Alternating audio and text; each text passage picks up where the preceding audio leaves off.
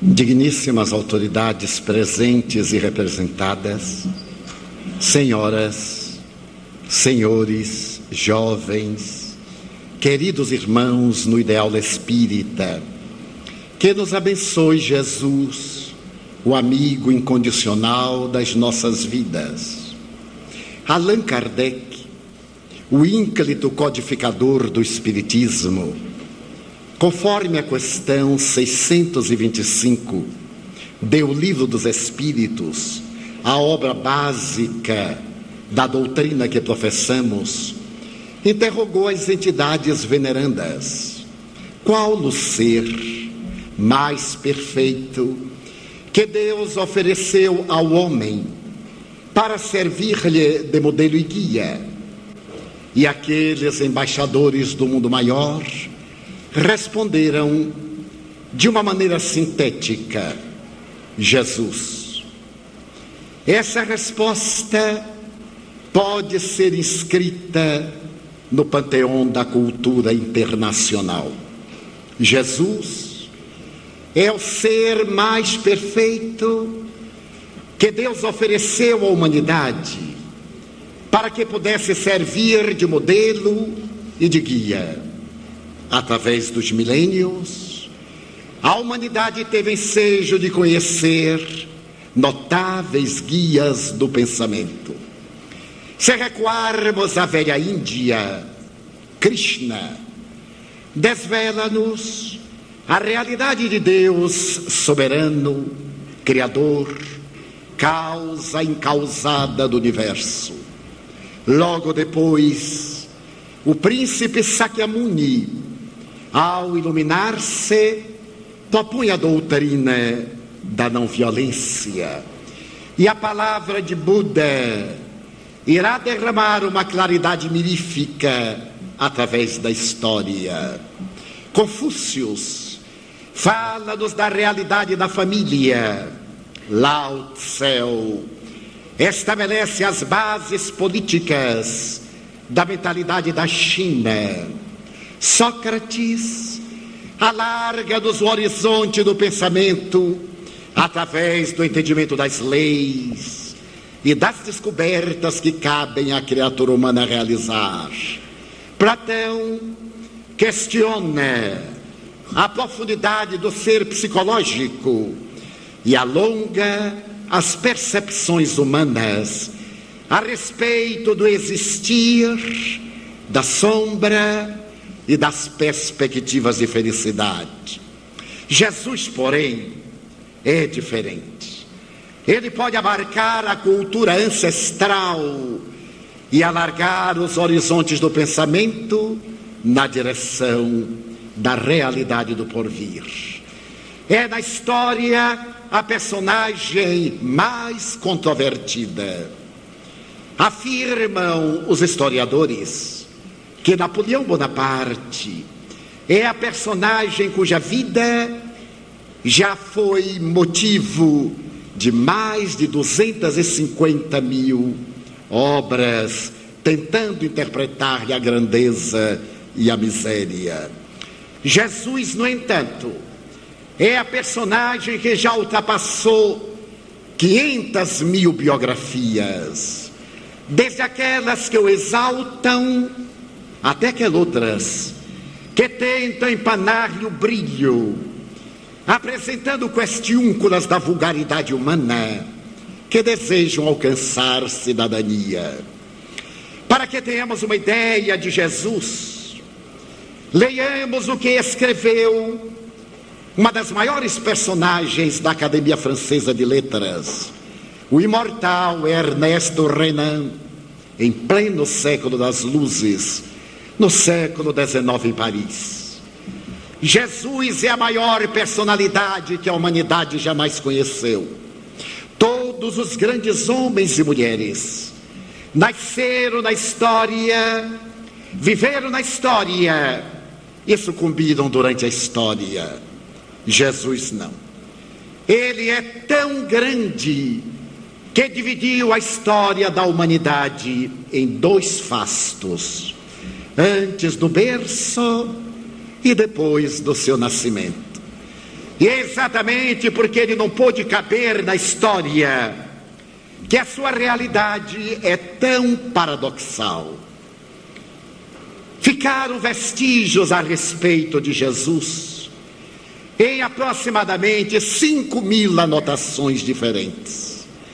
Mas os historiadores que se dedicam a demitizar as personagens históricas estabelecem que se tratam de anotações apócrifas, sem qualquer resíduo de sustentação histórica. Em uma análise perfunctória, pode-se ter a ideia que seja realidade, porquanto a história é muito econômica a respeito de Jesus.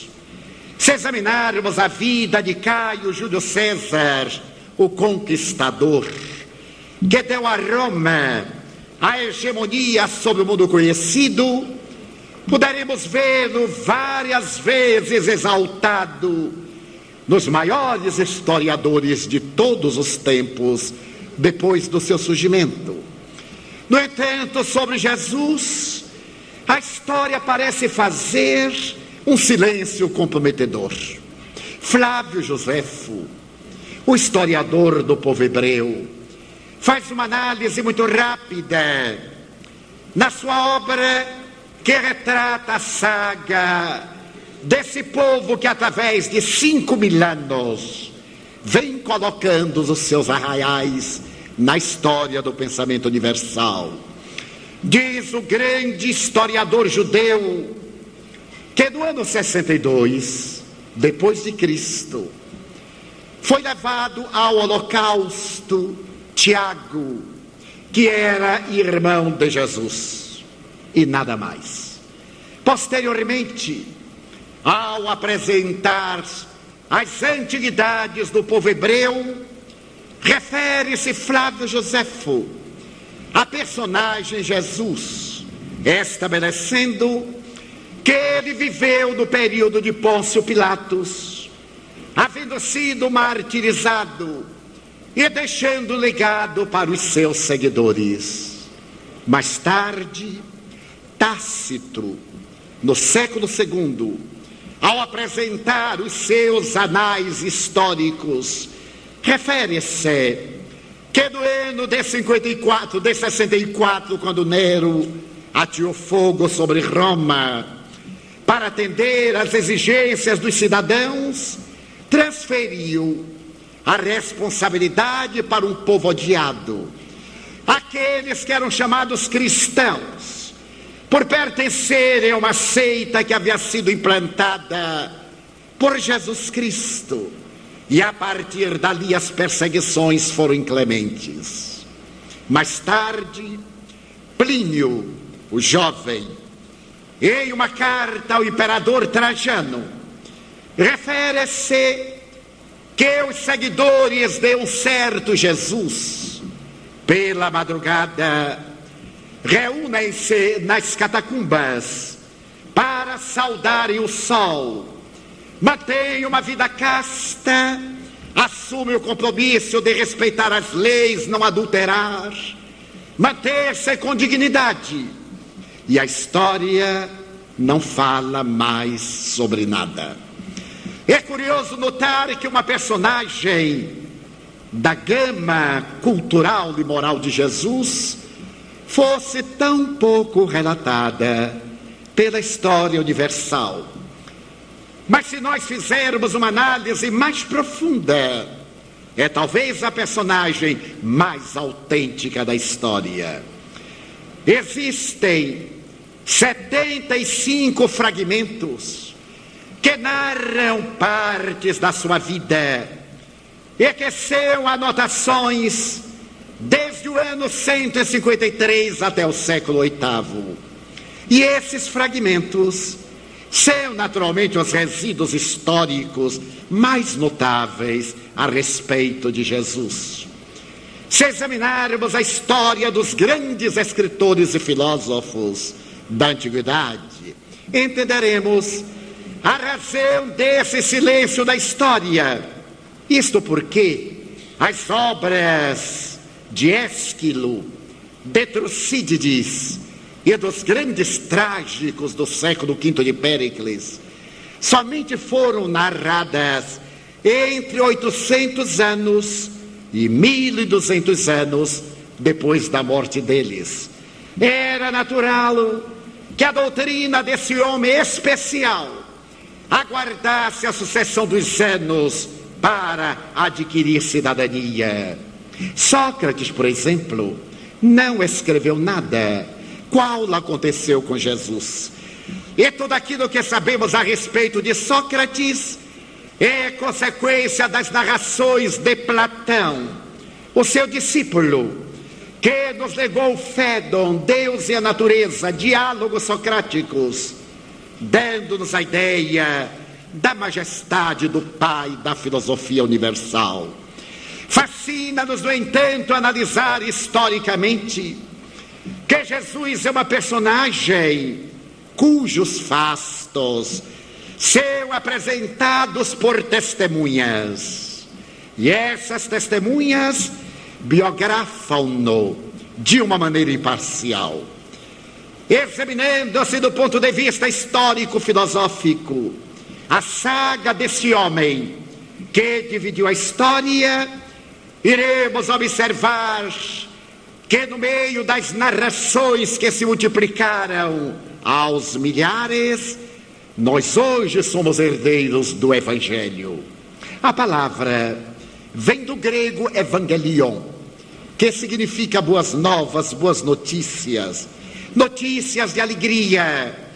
E esse Evangelho é resultado de um trabalho de pesquisa, no qual São Jerônimo, que era pupilo do Papa Damaso, teve a oportunidade de compilar em milhares de pergaminhos, de peles de animais e de outras anotações, e passou à posteridade como sendo a coletânea dos itálicos, concluída no ano de 383. Nesse evangelho estão sintetizados 27 pequenos livros, quatro deles que são as narrações dos acontecimentos, e outros 23 que constituem os Atos dos Apóstolos, as Epístolas e o Apocalipse, que retrata a visão profética de João em plena senectude na ilha de Pátimos, quando delineia os acontecimentos que deveriam ter lugar no futuro anunciando a era de paz. Acontecimentos estes que nós estamos vivendo nesse prelibar de uma era nova, a era do milênio que se nos acerca, desenhando-nos perspectivas de amor, de solidariedade, de justiça social. Mas é notável observar que os narradores da sua vida, dois deles, participaram dos seus atos, estiveram ao seu lado, comeram ao seu lado, experimentaram as suas angústias, choraram as suas lágrimas e viveram a epopeia incomparável da Sinfonia da Boa Nova que ele cantou na montanha e dividiu a história do pensamento cósmico. Mateus, que é o primeiro narrador, havia tido a feliz oportunidade de estar ao seu lado. E é comovedor notar como é que ele foi chamado para o ministério. Era um homem relativamente culto, considerando-se as circunstâncias do conhecimento da época e a região onde ele vivia. A Galileia era uma das quatro regiões em que a Palestina estava dividida desde a morte de Herodes o Grande, para poder atender aos seus quatro filhos, belicosos entre si. O eminente Herodes dividia o país em tetrarquias, oferecendo a cada filho a governança de uma área. E a Galileia era a região mais humilde, a região mais pobre, a mais simples, o que permitia que se pudesse ironizar, o que é que pode vir de bom da Galileia? Porque a Galileia era a, a região do mar, o mar que afinal não é tão grande assim. O lago de Genezaré, o mar da Galileia, cujo volume d'água é menor do que o da Baía de Guanabara. Mas era daquela região fresca, a 200 metros abaixo do nível do mar, que se ergueram cidades monumentais para os padrões da época. Cafarnaum, que era tão grandiosa que tinha o luxo de possuir uma sinagoga, Magdala, que mereceu hospedar a rainha Cleópatra várias vezes, quando para lhe viera passar os meses cálidos do Egito, recebendo as brisas frescas do entardecer do mar romanesco. Daulemanuta, Corazim e pequeninas cidades que se multiplicavam à margem do lago foi exatamente ali que Jesus resolveu apresentar a sua mensagem. A sua personalidade paradoxal é chocante. Ele desdeu a Judéia, onde se localizava o Templo de Jerusalém, onde estava a velha e famosa capital da Palestina até hoje, motivo de guerras sanguinolentas. Ele preferiu os humildes, os apagados, aqueles que não tiveram oportunidade de triunfar, porque ele vinha trazer a mensagem da esperança e da paz. E é óbvio que somente aqueles que estão em aturdimento e desespero podem na valorizar.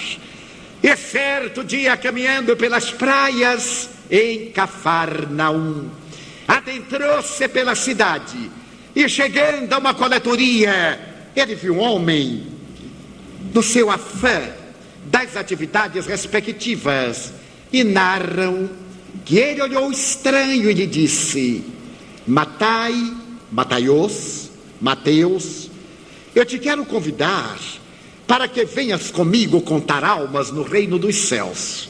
E aquele homem que era tosco, que não tinha a menor ideia do que seria o reino dos céus, Ante o magnetismo fascinante deste homem, levantou a tampa do balcão, abriu a portinhola e o acompanhou, deixando para trás tudo mais.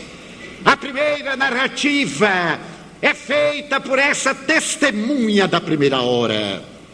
Esse homem que o acompanhou nas primeiras pregações ali no lago, que subiu a áspera região da Judéia, que esteve nas festas dos tabernáculos, nas festas das tendas, nas festas da Páscoa, e também esteve presente no momento da crucificação, que ele não teve coragem de enfrentar. É uma testemunha insuspeita, porquanto ele escreve as suas memórias, mais ou menos por volta do ano 64 quando começam as perseguições programadas por Nero e executada por Tigelinos, o chefe dos pretorianos.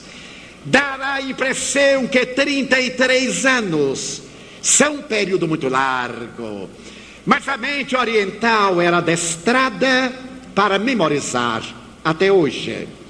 A primeira parte da educação no Oriente, especialmente na Índia, e dos países árabes é através da memorização dos textos sagrados. Da Índia, os Vedas, os Upanishads, para que se esculpa de tal forma no comportamento do aprendiz que ele possa viver absolutamente integrado na memorização dos textos. Também o Corão, também a Bíblia nas velhas sinagogas, nas quais se repete o texto até a exaustão, a doutrina de Jesus obedece ao mesmo programa para facilitar a memorização. Buscai primeiro o reino de Deus e sua justiça, proposição, e tudo mais vos será dado. Conclusão: Bem-aventurados os pacíficos porque eles herdarão a terra. Bem-aventurados os pobres de espírito, porque eles encontrarão o reino dos céus. A proposta é sempre feita numa tese, numa conclusão, quase num ritmo poético, em uma mensagem sinfônica. Mateus foi convidado a levar a mensagem aos judeus conversos. Porquanto naqueles dias a palavra luminífera de Paulo ressoava nas catacumbas. O verbo fremívodo do homem de Tarso arrebanhava multidões e era necessário que tivessem algo para oferecer para as reflexões. Pedro já se encontrava em Roma e Mateus anota suas memórias em pergaminhos e em peles de animais e manda-as para Roma. Seu primeiro testamento da palestra da vida de Jesus. Logo depois, por volta do ano 67, Pedro manda chamar ao jovem Marcos, filho de uma mulher que amava Jesus, Maria de Jerusalém, que esteve ao lado dele na cruz, quando outras mulheres valorosas, e as mulheres sempre foram valorosas na história. Se nos recordarmos da Bíblia, iremos encontrar mulheres notáveis e no Evangelho também. Joana, a esposa de Cusa, Maria, a antiga meretriz de Magdala, Maria, a de Jerusalém, Maria, a de Nazaré, que era mãe dele, arrostaram todas as ameaças e enfrentaram todos os dissabores para estarem ao seu lado no instante em que todos os homens o abandonaram, menos o jovem João, que era um rapazito de 16, 17 anos, que no primeiro momento correu apavorado e depois, caindo em si e dando-se conta da covardia, voltou. E ali ao lado da Mãe Santíssima, ele verteu pranto, olhando seu amigo no holocausto da cruz. Marcos era filho dessa Maria, a de Jerusalém. Ele era sobrinho de um dos grandes companheiros de Paulo na pregação. E Pedro mandou convidá-lo para que ele escrevesse as suas memórias adaptadas ao sabor da mentalidade romana. A mentalidade romana era mitológica. O deus Júpiter Capitolino, o Zeus da Grécia, estava no panteão com todos os deuses miríficos e mirabolantes. E o Evangelho de Marcos é o Evangelho escrito para as almas que gostam do sobrenatural, do transcendental, do místico, dessas informações que provocam impacto na emotividade. Ele se encarrega de falar dos grandes fenômenos notáveis de Jesus: a multiplicação dos pães, dos pés, a caminhada sobre as ondas, o desaparecimento dele das mãos dos seus inimigos em Nazaré, bem ao gosto da mentalidade romana. O terceiro evangelho é escrito por um jovem médico, um pouco mais tarde, entre 72 e 75 depois da morte de Pedro e de Paulo, esse médico de nome Lucas não conheceu Jesus, qual ocorreu com Marcos. Marcos sabia de Jesus pela sua mãe, pela convivência com seu tio, pelas narrações da mãe do próprio Jesus. Lucas foi convertido pela palavra sonora de Paulo. Era o mais intelectual porque exercia a função médica. E ao receber a revelação a respeito de Jesus, Lucas comoveu-se. E ao escrever o seu livro, dirá Ernesto Renan, é o mais belo livro que a humanidade jamais escreveu. Porque é um livro de absoluta sabedoria, é uma pérola, conforme definiu Hanak o grande autor protestante, O Evangelho de Lucas é semelhante a uma pérola que se encontra no ápice da coroa de um rei. Ele narra os fenômenos das curas, porque na sua condição de médico, ele tinha autoridade para examinar a paranormalidade de Cristo, o cego de nascença, o paralítico que desceu pelo telhado, os leprosos, porque ele tinha argúcia e conhecendo os mecanismos do organismo, ele podia avaliar a excelência desses fatos. Mas como não conheceu Jesus, ele não se limitou a ouvir as narrações de Paulo, que também não o havia conhecido. Encontrou as portas de Damasco quando se preparava para adentrar-se na cidade e matar a um dos seguidores mais fiéis do Mestre. Lucas teve o cuidado de ir conversar com Maria no promontório de Éfeso, onde ela se encontrava na residência de João. Depois ele foi ouvir as narrações de Maria de Magdala, a meretriz que se arrependeu e que o acompanhou pelas longas jornadas, atendendo rancenianos, socorrendo miseráveis, limpando feridas, distendendo a sua beleza que fascinava, como sendo um sol que diminuísse a tragédia das dores. Lucas também escutou dos lábios de João as suas narrativas, e por isso ele é um autor fidedigno para falar de Jesus. E foi ele quem deu aos seguidores de Jesus o nome de cristãos, porquanto àquela época eram chamados de uma maneira irônica os homens do caminho, porque se reuniam em palhoças, erguiam mansardas à borda das estradas para recolher o sofrimento que deambulava pelas vias inóspitas da humanidade. Eles haviam erguido mansardas, sim, modestas, mas onde o amor lenia as exulcerações e a caridade cantava um hino de louvor, dando à criatura dignidade, em linguagem psicológica moderna, dando identidade, valorizando a desvalorizada criatura humana. E Lucas, depois de saber que todos éramos seguidores daquele Jesus, vírgula, o Cristo, resolveu propor que fôssemos chamados cristãos, discípulos daquele que trouxe a grande luz para a humanidade. O seu evangelho, portanto, é uma testemunha biográfica desse homem admirável. E João escreve, talvez, com mais tempo, mais ou menos entre o ano 90 e o ano 100. E os psiquiatras que se adentram na análise das referências sobre Jesus dizem que é uma das maiores biografias a respeito de alguém, porque João já era um homem octogenário e na velhice nós somos obrigados a ser autênticos, porque o tempo está mais curto quando somos jovens, podemos mentir, enganar, temos o futuro.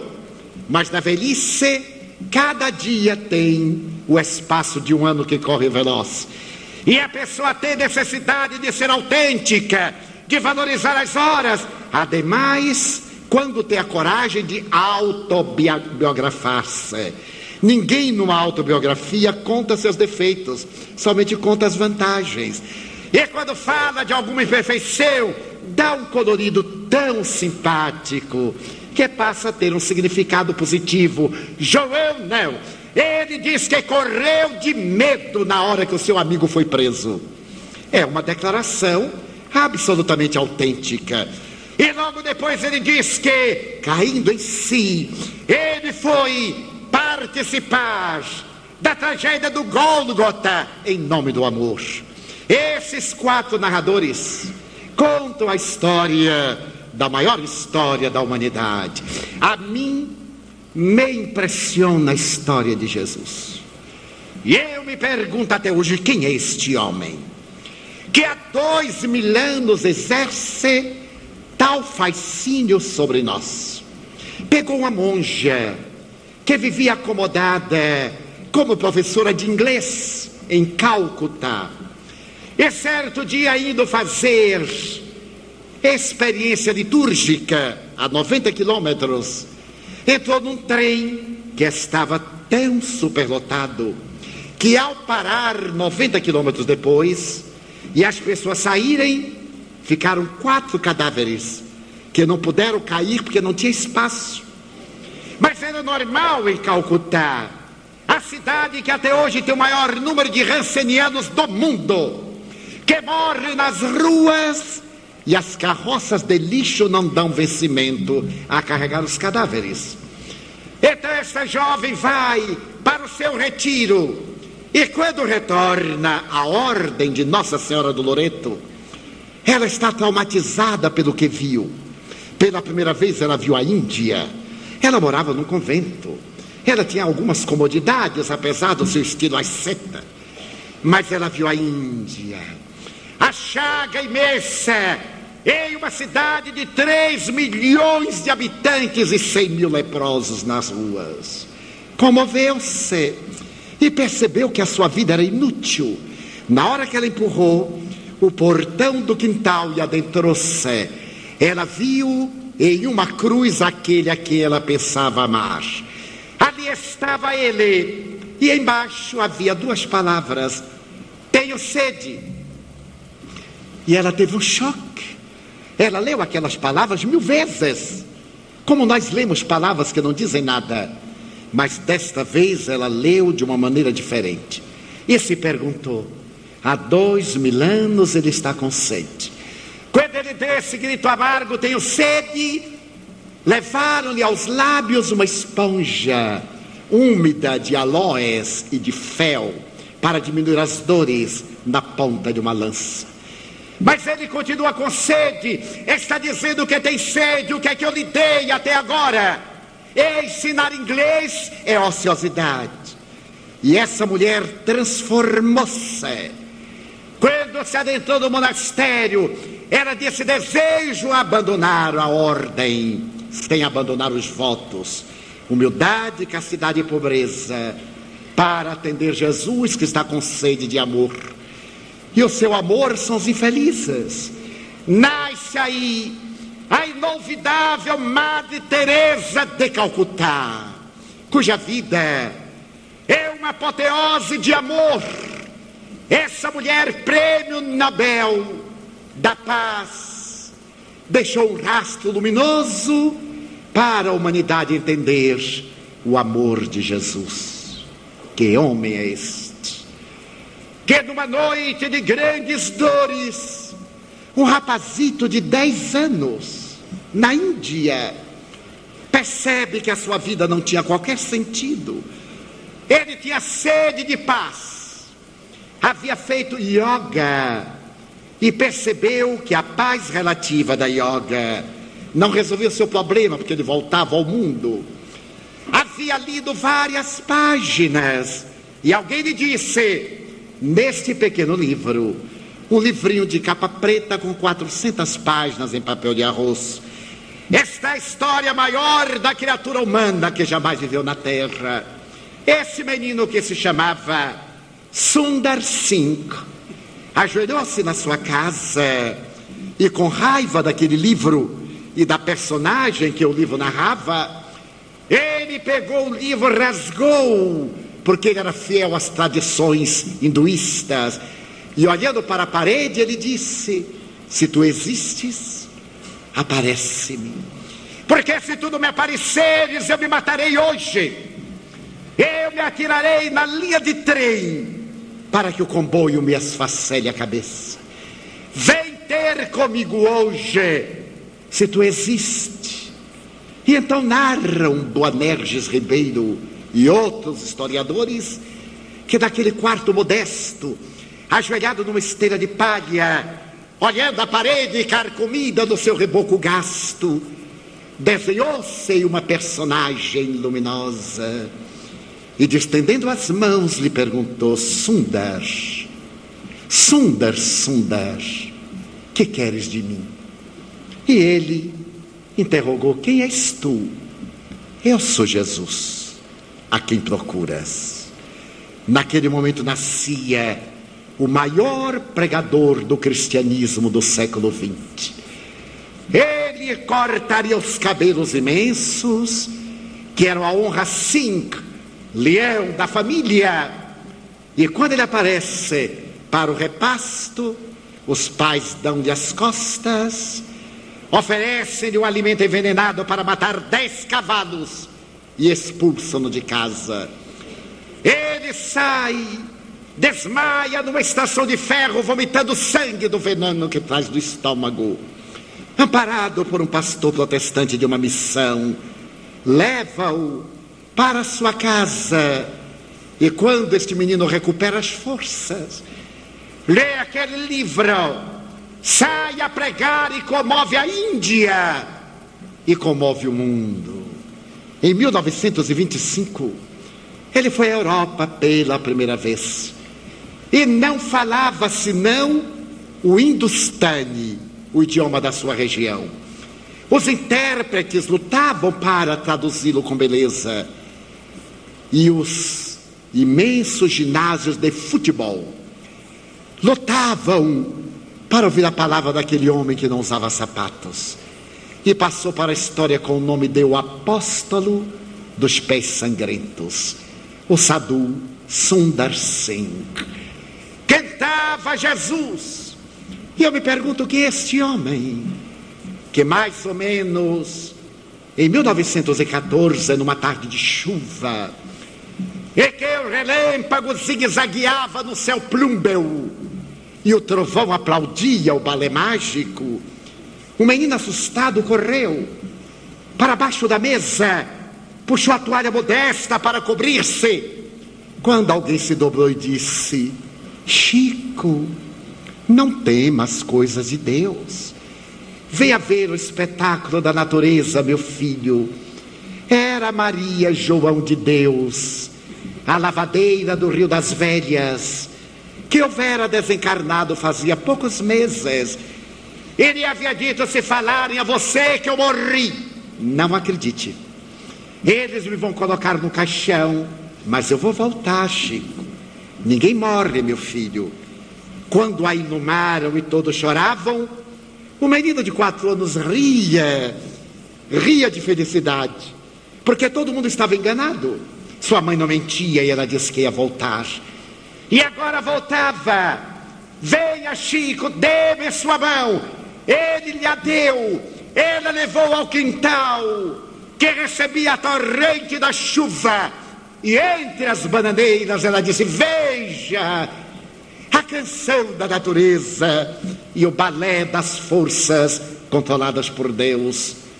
Nunca tenha medo, meu filho, da mensagem de Deus. O menino Francisco de Paula Cândido fascinou-se e, apesar de estar em mãos ásperas, que lhe dilapidavam a alma, enquanto lhe dilaceravam as carnes com chibatadas diárias, ele sorria, porque a mãe lhe dizia: tenha calma. É necessário preparar-se para as grandes lutas da vida. E lhe falou sobre Jesus. Aquele Jesus que ela lhe narrara nos dias transatos antes de viajar. E que eu comovia. E então nasceu o apóstolo Francisco Cândido Xavier, conforme mais tarde foi alterado o seu nome em cartório, para poder aderir ao pseudônimo de que se utilizara nos dias das perseguições, quando ele era funcionário público do Ministério da Agricultura, Francisco Cândido Xavier, indubitavelmente a personagem deste século que mais se aproximou de acompanhar Jesus, a semelhança de Teresa de Calcutá e a semelhança de um outro Francisco que viveu em Assis e que pobrezinho restaurou a igreja da humildade que novamente foi poluída. Qual é a magia desse homem? Que força ele tem? Para dois milênios depois, ainda sensibilizar a nossa alma com a música remota da sua canção, como escreveu o poeta indiano Rabindranath Tagore. A mensagem de Jesus é de uma beleza incomparável. Pena que os cristãos adulteram pelos seus atos. Em um dia tormentoso, um homem de pele negra viajava entre Durban e a cidade do Cabo, na África do Sul. Era um jovem advogado indiano. Havia comprado bilhete de primeira classe, mas a pele era negra, apesar do sangue ser ariano. Quando de repente o cobrador veio e o reprochou por estar na primeira classe. O advogado Mohandas Karanchangang explicou que ele estava porque era um cidadão, havia adquirido o bilhete que lhe dava o direito e não achava por que devesse isso provocar espécie. O Brutamontes pediu que ele saísse e ele, na sua condição de homem das leis, recusou-se. Entre o apupo dos homens brancos intolerantes que haviam prescrito a apartheid, a separação ele foi pegado e jogado pela porta do trem em movimento. E quando caiu, arrebentando-se um pouco e limpando o pó, ele disse: A minha vida não será a mesma, nunca mais, enquanto eu consenti com a violência da estupidez. Foi para casa e abriu o Novo Testamento e leu no evangelista Mateus o Sermão da Montanha. Isso mudou a sua vida. E este homem se mortalizou, dignificando a não violência, libertando 800 milhões de cidadãos da Índia e do Paquistão, do tacão do Império Britânico, sem derramamento de sangue. Mas ele sabia que a sociedade é violenta, as paixões que predominam em a nossa natureza animal tem necessidade do pugilato, da arena, atende aos nossos ímpetos inferiores. E ele disse: se não me matarem, não ficarão satisfeitos. Eu não tenho direito de ter uma morte comum. Se eu morrer como qualquer pessoa no leito, eu terei traído o ideal da verdadeira pacificação. E quando lhe perguntaram se ele amava os cristãos, quando as lutas se tornaram mais acirradas entre hinduístas, paquistaneses, que eram muçulmanos, ele foi à casa de um muçulmano que não professava a sua religião. E chegou à sacada e disse: Como podem perseguir a meu irmão? E alguém lhe perguntou ousadamente: Qual é a sua religião? Ele disse: Eu sou cristão, sou muçulmano, sou budista, sou hinduísta. Onde houver uma criatura humana, eu sou a criatura humana. E mais tarde, quando lhe perguntaram o que, é que ele pensava de Jesus, ele disse: O maior vulto da humanidade. Para mim, doze linhas do seu evangelho bastaram as bem-aventuranças. E, lamentavelmente, os cristãos nos opõem à canga da escravidão sobre os ombros. Eram os ingleses cristãos. Doze linhas libertaram-me. E a Bíblia inteira deles fez sicários. É pena que haja cristãos que matam e desmoralizam o Espírito do Cristo. Ainda hoje poderíamos dizer. Então, que homem é esse?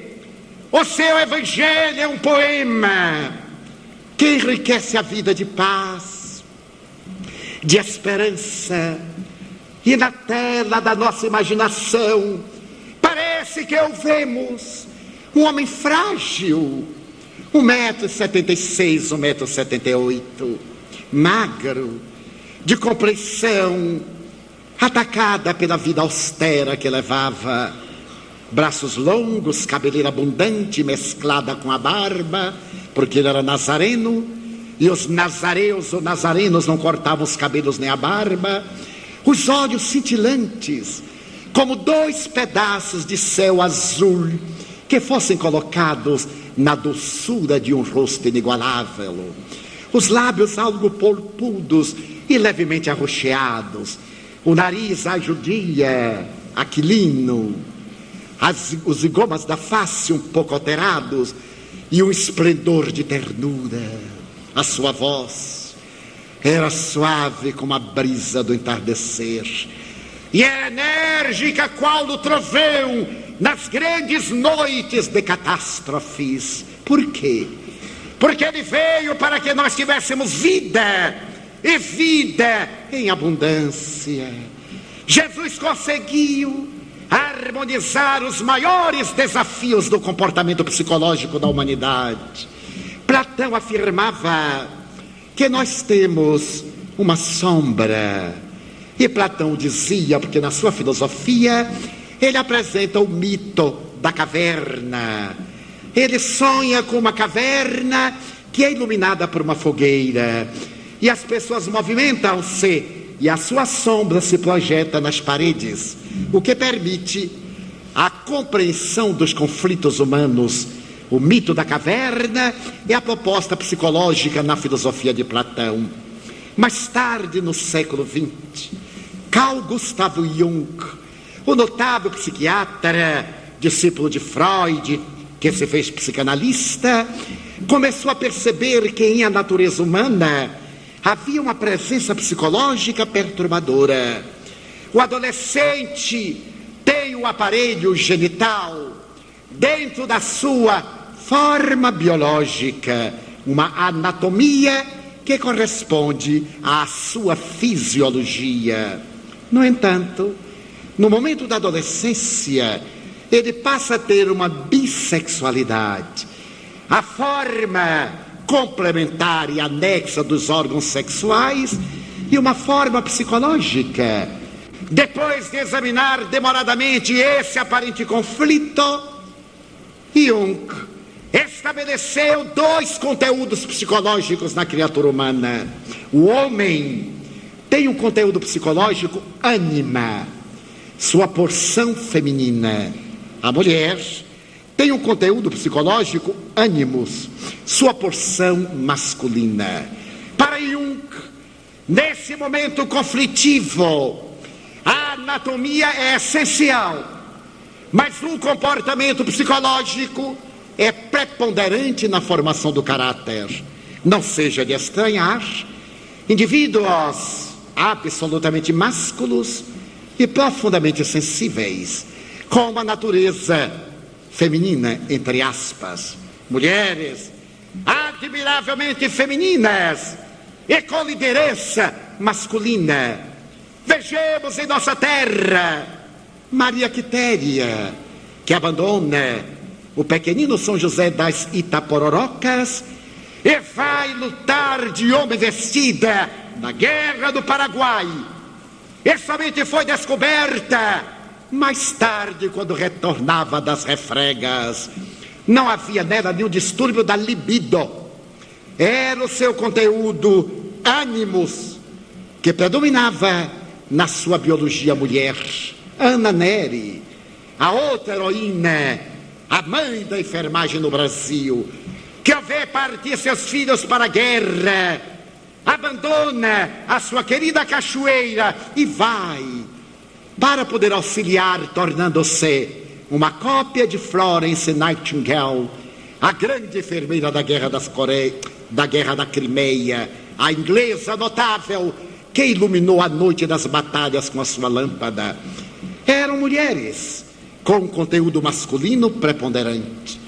Mas nós vamos ver, por exemplo, Frederic Chopin, o pai do romantismo, uma natureza sensível, uma alma delicada e um homem absolutamente másculo. No entanto, a psicanálise, fazendo uma análise desses conteúdos, não sabe explicar por que isso acontece. Coube ao Espiritismo oferecer a equação: é que o espírito é em si mesmo assexuado. Em uma experiência assume a polaridade masculina para desenvolver a força, a vitalidade, o estoicismo, a ousadia. Noutra, traz a polaridade feminina para desenvolver o sentimento de amor, de maternidade, o sentimento de doçura, o sentimento romântico. E à medida que evolui em uma polaridade transita para outra, ele leva o conteúdo psicológico da anterior, apesar da formação biológica da presente. Isto é, o indivíduo que durante muitas encarnações esteve na forma feminina e subitamente reencarna na masculina, traz a anatomia masculina e a psicologia feminina, sem que tenha qualquer desvio de conduta moral. É o indivíduo que diz ele é feminado. Não, ele tem formas e expressões femininas e é másculo. Quando eu vejo, por exemplo, Golda Meir, essa mulher notável do Estado de Israel, que viu morrer seus filhos na lintifada e depois se tornou primeira-ministra de Israel. Era uma mulher máscula, absolutamente mãe. Nestes dias mais próximos, nós temos Margaret Thatcher.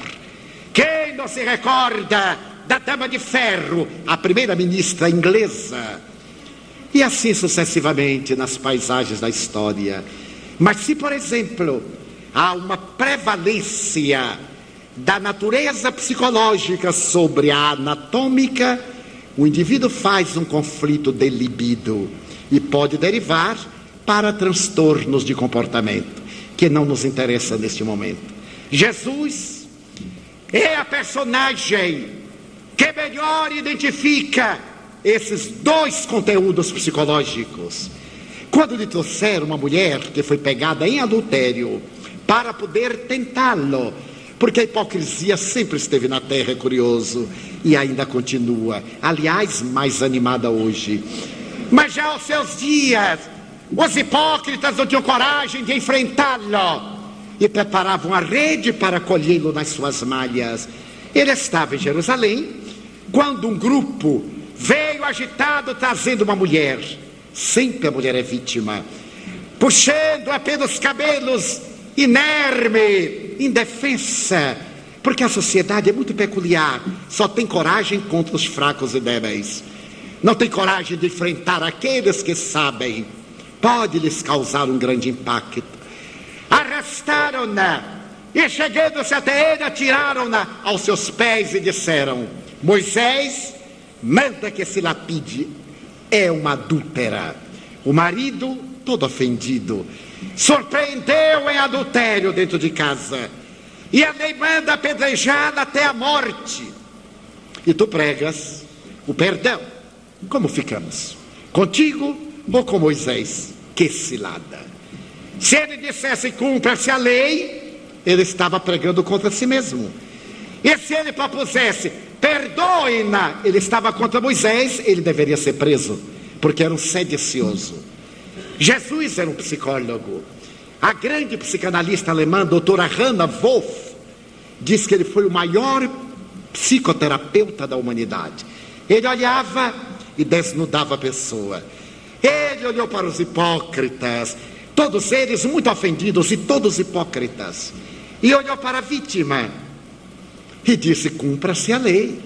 Porém, aquele que estiver isento de pecados, atire-lhe a primeira pedra. Eram veteranos do pecado. Então conta o evangelho que ele se abaixou e começou a escrever no pó do chão. E como as pessoas são curiosas, aí o curioso olhou e ele escreveu ladrão.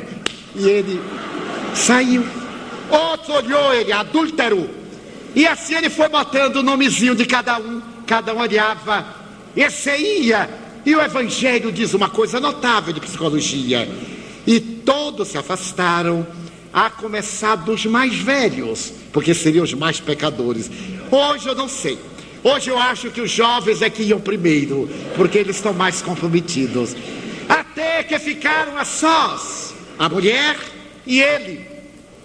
Então, quando estava a praça vazia, ele perguntou: mulher, aonde estão os teus acusadores? Notem que aula de psicologia humana. Ela, tomada de surpresa, disse: Senhor, eles se foram. E o diálogo: ninguém te acusou Não, então eu também não te acuso. Vai em paz e não tornes a pecar. Analisemos. Os inimigos do cristianismo dizem que ele apoiou o adultério. É porque esta gente não sabe ler. Aprendeu a ler gibi, Globo Juvenil, contigo. Não sabe ler. Ele não apoiou em hipótese algum adultério. Ninguém te condenou, tampouco eu te condeno, mas não apoiou. Não condenar não é apoiar. Um filho nosso comete um crime, nós temos o dever de ajudá-lo, embora não concordemos com seu erro. Ele não concordou com o erro dela, apenas não a acusou, que é outra coisa. Ele não veio para acusar, ele veio para ajudar. O mundo está cheio de acusadores, ele não queria ser mais um. Nesse momento, não é o homem, é a mãe psicológica daquela mulher abandonada. Porque ela adulterou, mas foi com outro homem. Onde estava o adúltero? Sempre o adúltero fica escondido, é engraçado como o homem é covarde. Ele derruba a mulher e foge. E ela que paga o preço na gravidez, levando ao aborto. E ele fica de fora. Aonde estava o adúltero? Ela não adulterou a sós. E o marido, que também era adúltero? Ele estava muito sensibilizado, muito ofendido. Mas ele era adúltero. Era habitual na época e até pouco tempo. Hoje não se fala mais que é normal. Mas, aquela época, quando a mulher tinha o fluxo catamênico e a tradição proibia da coabitação, era permitido ter uma reserva. Nós vamos encontrar na Bíblia quando o pai Abraão, não podendo reproduzir, procriar com a mulher Sara, ele procria com a escrava. Os filhos de Abraão com Sara são judeus. Os filhos de Abraão com a escrava são os árabes. Por isso estão brigando até hoje. Prima é uma coisa horrível. Então nós vamos ver o preconceito. Ele podia permitir-se o luxo de ter mulheres.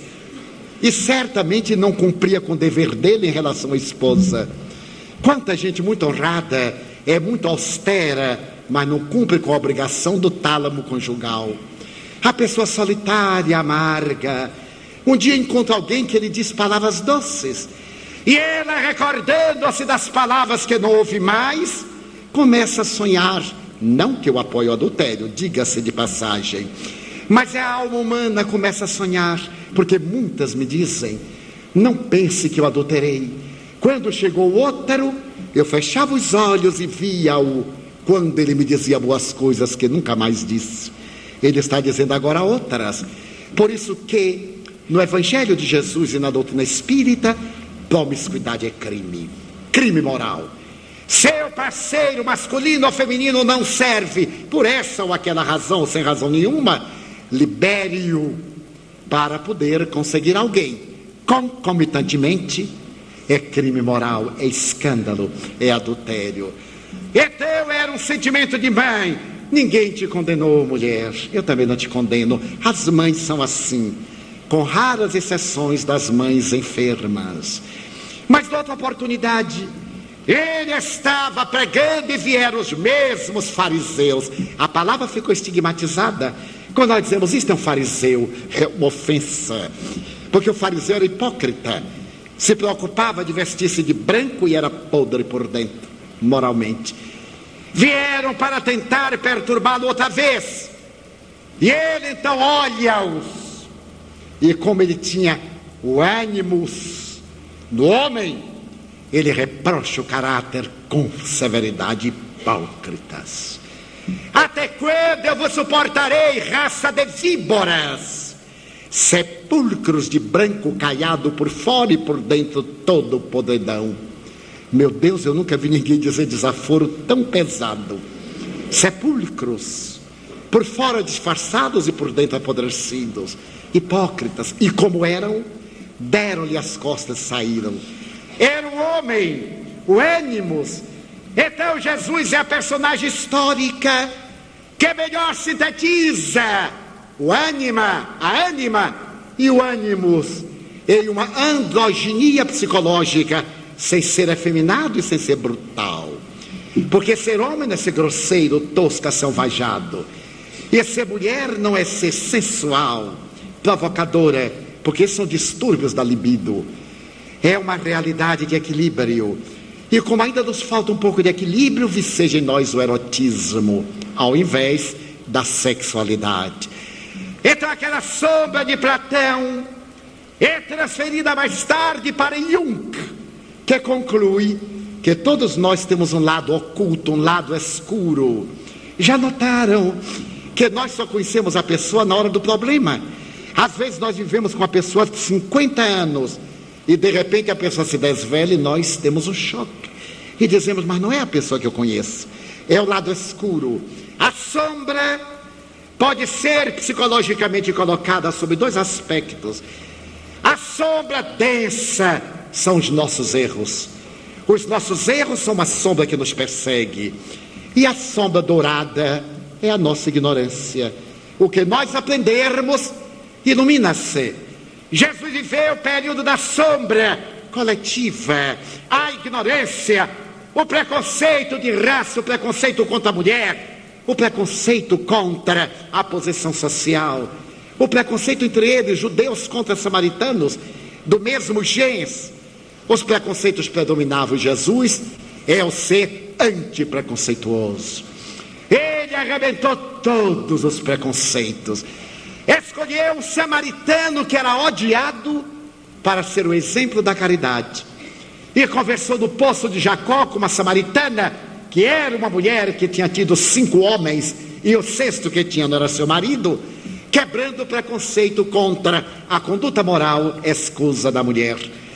Esse homem notável enfrentou a sombra coletiva e apresentou o seu evangelho, a semelhança de Gandhi, ele teria que ser assassinado, para que a sua mensagem ficasse irrigada com seu sangue de justo. Eu me recordo que no julgamento de Sócrates, quando foi dado o libelo contra ele, a esposa correu e disse: Sócrates, tu foste condenado à morte. Ele sorriu e disse: Mas que bobagem! Todo mundo, quando nasce, está condenado à morte. Ninguém vai ficar para sempre. Então, se condenaram à morte, não fizeram mais do que ratificar uma decisão que já estava tomada. Ela grita: Mas vou matar de logo. Que importa? Eu sou imortal.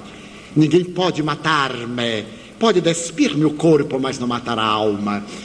Jesus então abre os braços na cruz e o seu holocausto é este admirável fermento que ele vê da massa. É o adubo que fertiliza o solo para que até hoje ele nos atraia. Joana de Ângeles Espírito. Em uma obra que celebra os seus dois mil anos, Jesus e o Evangelho, à luz da psicologia profunda, estabelece que para entender Jesus é necessário amar e dar-se-lhe para que ele se possa esculpir no coração e atender às dores que hoje vergastam o mundo. Estamos no limiar de uma nova era. Guias, repito, a humanidade teve-os. Citamos alguns do passado, citamos Chico, Gandhi, Tagore, Madre Teresa de Calcutá, mas poderíamos também citar Pasteur e tantos gênios da ciência, da arte, da beleza que alargar os horizontes da terra, porém modelo, só Jesus. É o modelo que nos guia, jamais se equivocou, resplandece, para que nós possamos preencher os nossos vazios da Sua presença encantadora. Vivemos horas muito difíceis, a dor e o desespero, a angústia e a solidão a Terra possui 5 bilhões 250 milhões de pessoas. E quantos solitários? Solitários a sós, solitários a dois, solitários no grupo familiar, solitários aqui dentro. Joana de Anjos faz uma distinção. Aqueles que estão em soledade. Aqui no meio desta multidão, muita gente está tão solitária e aqueles que estão distantes na solidão, longe dos outros. Essa solidão esse vazio existencial, como chama a psicologia, essa melancolia que às vezes nos assalta, esse distúrbio de natureza maníaco-depressiva que nos leva a um transtorno de pânico ou a um transtorno de pré-suicídio. São de alguma forma resultados do bafio pestilencial do mundo tecnológico, rico de ciência e de tecnologia de ponta e pobre de amor. Olhamos uns para os outros. E se alguém nos disser, eu te amo, nós inquirimos, que será que está querendo de mim? Não acreditamos. Se a pessoa nos é dedicada, nós logo somos tomados de surpresa e todo descuidado. Cuidado, vai dar um bote. Por que, que nós nos tornamos o lobo do nosso irmão? Um dia, escreveu Martin Luther King Jr., eu tive um sonho, eu sonhei com uma sociedade mais irmã, sem preconceito de casta, sem divisão de classe, sem prejuízos de posição social. Por que, que nós somos lobos uns dos outros? Quando ele disse que vos ameis uns aos outros, porque os religiosos nos antagonizamos tanto, porque os espíritas entre nós somos tão maledicentes, a inveja, o ciúme, a pequenez. Entre os dias 28 a 31 de agosto próximo passado, eu tive a subida honra de participar de uma reunião de cúpula de líderes religiosos de toda a terra na Organização das Nações Unidas em Nova York. A convite do secretário-geral Kofi Annan e do secretário para Assuntos Religiosos da ONU, Bao Jin, recebemos um convite para participar desta reunião de cúpula mundial que pela primeira vez reunia todos os religiosos das mais variadas denominações para estudarem um problema que nos interessa, a paz. Já que as religiões todas pregam Deus, o amor, a caridade e a paz, por que não nos esquecermos das diferenças e não colaborarmos na identidade? E fomos, fomos. E nos inscrevemos como espírita. E tivemos o júbilo de verificar que a partir de então, a Organização das Nações Unidas passou a reconhecer o Espiritismo como religião, desde o momento que nos dirigiu seu convite, e também à Federação Espírita Brasileira e ao Conselho Espírita Internacional. Então, nós estávamos 742 delegados das 15 maiores religiões do mundo o hinduísmo, o brahmanismo, o budismo, o confucionismo, as religiões indígenas, o africanismo, os, as doutrinas animistas, o cristianismo, englobando todas as denominações protestantes e a Igreja Católica, a ortodoxa grega, a ortodoxa armena, os muçulmanos, os judeus e os espíritas. Então acompanhamos aqueles dois dias na sala central da Assembleia das Nações Unidas, todos os líderes apresentarem o mesmo postulado, só Deus. O rabino judeu de Manhattan, a sinagoga mais importante do Novo Mundo, disse com lágrimas nos olhos: Eu tenho um jardim. E pensei que o meu jardim fosse o único da terra. Cuidei do meu jardim até que um dia, virando-me, eu notei que havia outro e outro e outros jardins. E fiquei enciumado, porque havia jardins à nossa volta. Observando melhor meu jardim, eu notei que tinha ervas daninhas e comecei a arrancá-las. E notei também que nos jardins daqueles que estavam ao meu lado havia ervas daninhas. E então eu compreendi que o jardineiro é Deus e o jardim são as religiões. Deixei de ufanar-me pensando apenas no meu jardim, para respeitar todos os jardins. Então eu vi um ayatollah, representante do primeiro-ministro do Irã, o ayatollah que governa o país, dizer: Nós estamos agora compreendendo os direitos da mulher. O islamismo reconhece que a mulher é um ser tão normal como um homem. E a nova ordem dos muçulmanos é restaurar os direitos da mulher e nos darmos aos meus, a judeus, a cristãos, formando uma só família.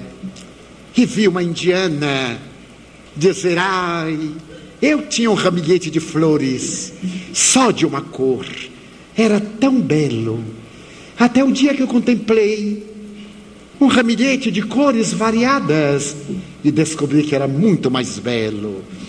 As religiões formam este ramilhete de harmonia, cada qual trouxe a sua tese para acabar com a guerra na terra e estabeleceu-se que até o ano 2021 a guerra deixará de existir, porque se os religiosos interferirmos para que nos respeitemos uns aos outros, para que demos o direito de cada um crer no que ele aprover, mas ele nos deu o direito de crer naquilo que nós desejamos. A guerra desaparecerá, porque o maior número de guerras que houve na terra foi de guerras de religião. Então, ali deslumbrado, eu acompanhava Jesus trazendo a paz. E quando nos dois outros dias no Hotel Adolf, Astoria, os grupos foram divididos para estudar quatro pontos: a pobreza na terra e como eliminá-la, a guerra e como acabar, a infância miserável e a mulher desprotegida e como diminuir os danos, e a natureza, como preservar. Eu escolhi a parte da pobreza na qual laboramos em Salvador.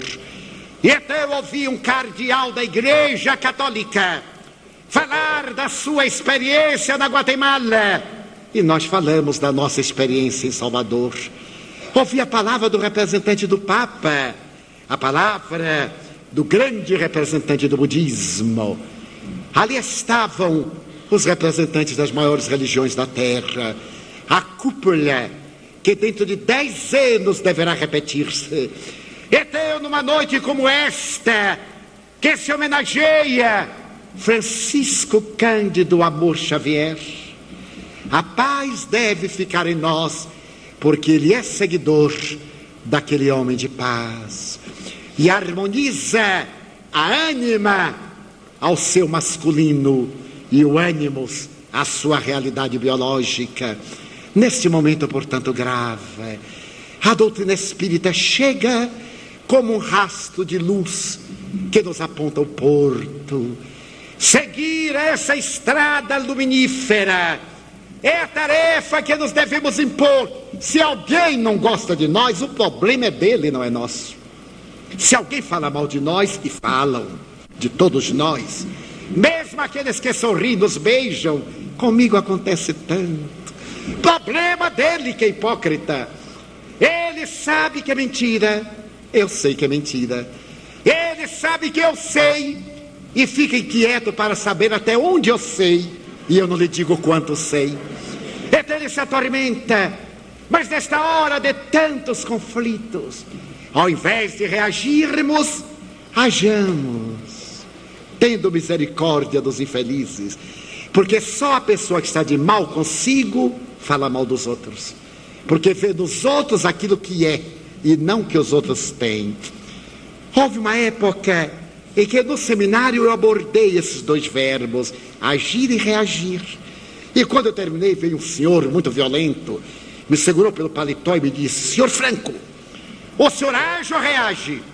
Eu disse: Eu ajo. E ele me sacudiu.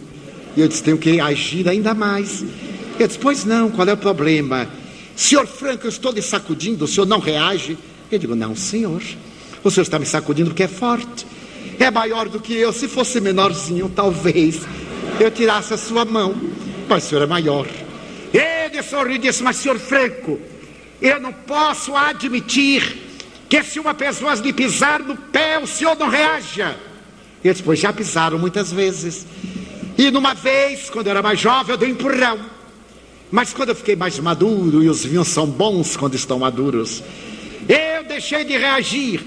E certo dia um brutamontes veio, pisou no meu pé, com 100 quilos de peso. Eu senti uma dor que o senhor não pode imaginar, não tanto do peso, é porque estava arranhando o couro do sapato. Então ele olhou bem para mim, desafiador, e calcou ainda mais. Eu sorri, bati no ombro dele e fiz: Olá. Você não está sentindo uma coisinha fofa embaixo do seu pé? E ele disse: Claro que eu estou. Eu disse: Pois é meu pé. Tire a sua pata de elefante de cima do meu pé. Ele sorriu e tirou. Eu não reagi, eu agi dando um beliscãozinho. Chamei o pezinho dele de pata de elefante, mas era um pouco pior, era de dinossauro. Fiquemos amigos. Então nós estamos na terra para agir no bem. Se alguém vos provocar, tende compaixão. Porque aqueles que perderam a paz não têm mais nada a perder e nós temos. Nós temos a família, temos a vida, temos o ideal. Demos-nos as mãos.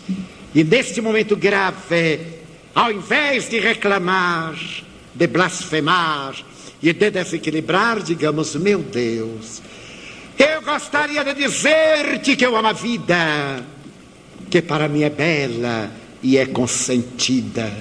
Muito obrigado pelo que me deste, pelo que me das. Muito obrigado pelo ar, pelo pão, pela paz.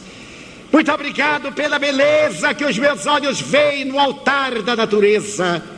Olhos que fitam o céu, a terra e o mar, que acompanham a ave ligeira que corre fagueira pelo céu de anil. E se detém na terra verde, salpicada de flores em tonalidades mil. Muito obrigado, Senhor, porque eu posso ver meu amor, mas diante da minha visão, eu me detenho a olhar os cegos que se debatem na escuridão, que choram na solidão, que tropeçam na multidão. Por eles eu oro e a ti eu imploro comiseração, porque eu sei que depois desta lida na outra vida eles também enxergarão.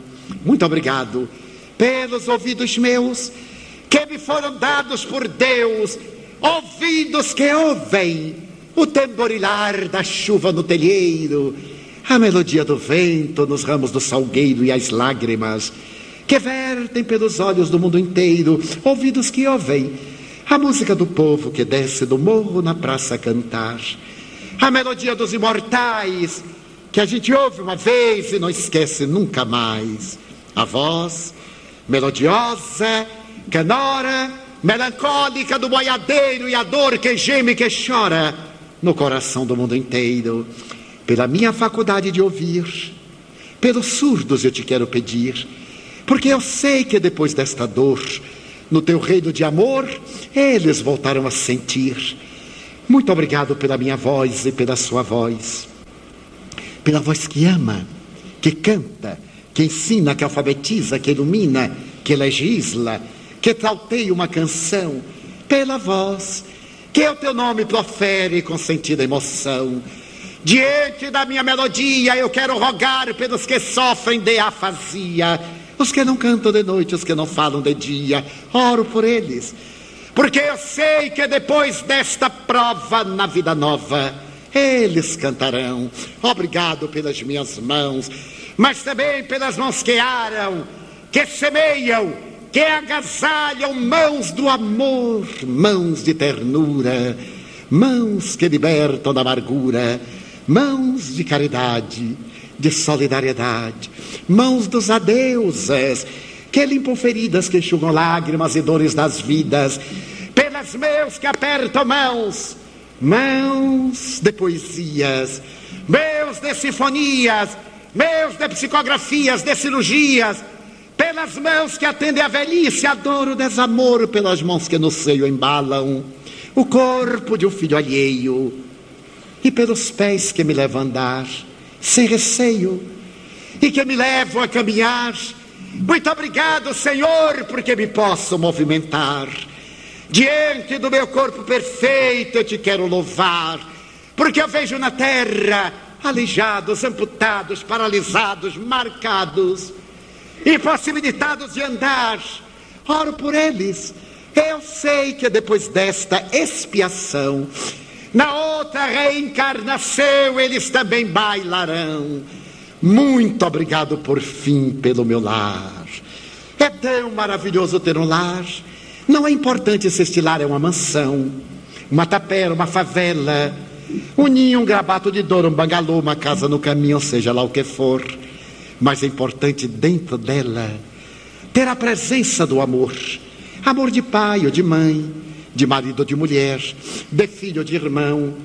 A presença de um amigo, alguém que nos dê a mão, pelo menos a companhia de um cão porque é tão doloroso viver na solidão. Mas se eu a ninguém tiver para me amar, nem um teto para me agasalhar, uma cama para descansar, nem aí reclamarei. Pelo contrário, te direi: muito obrigado, Senhor, porque eu nasci.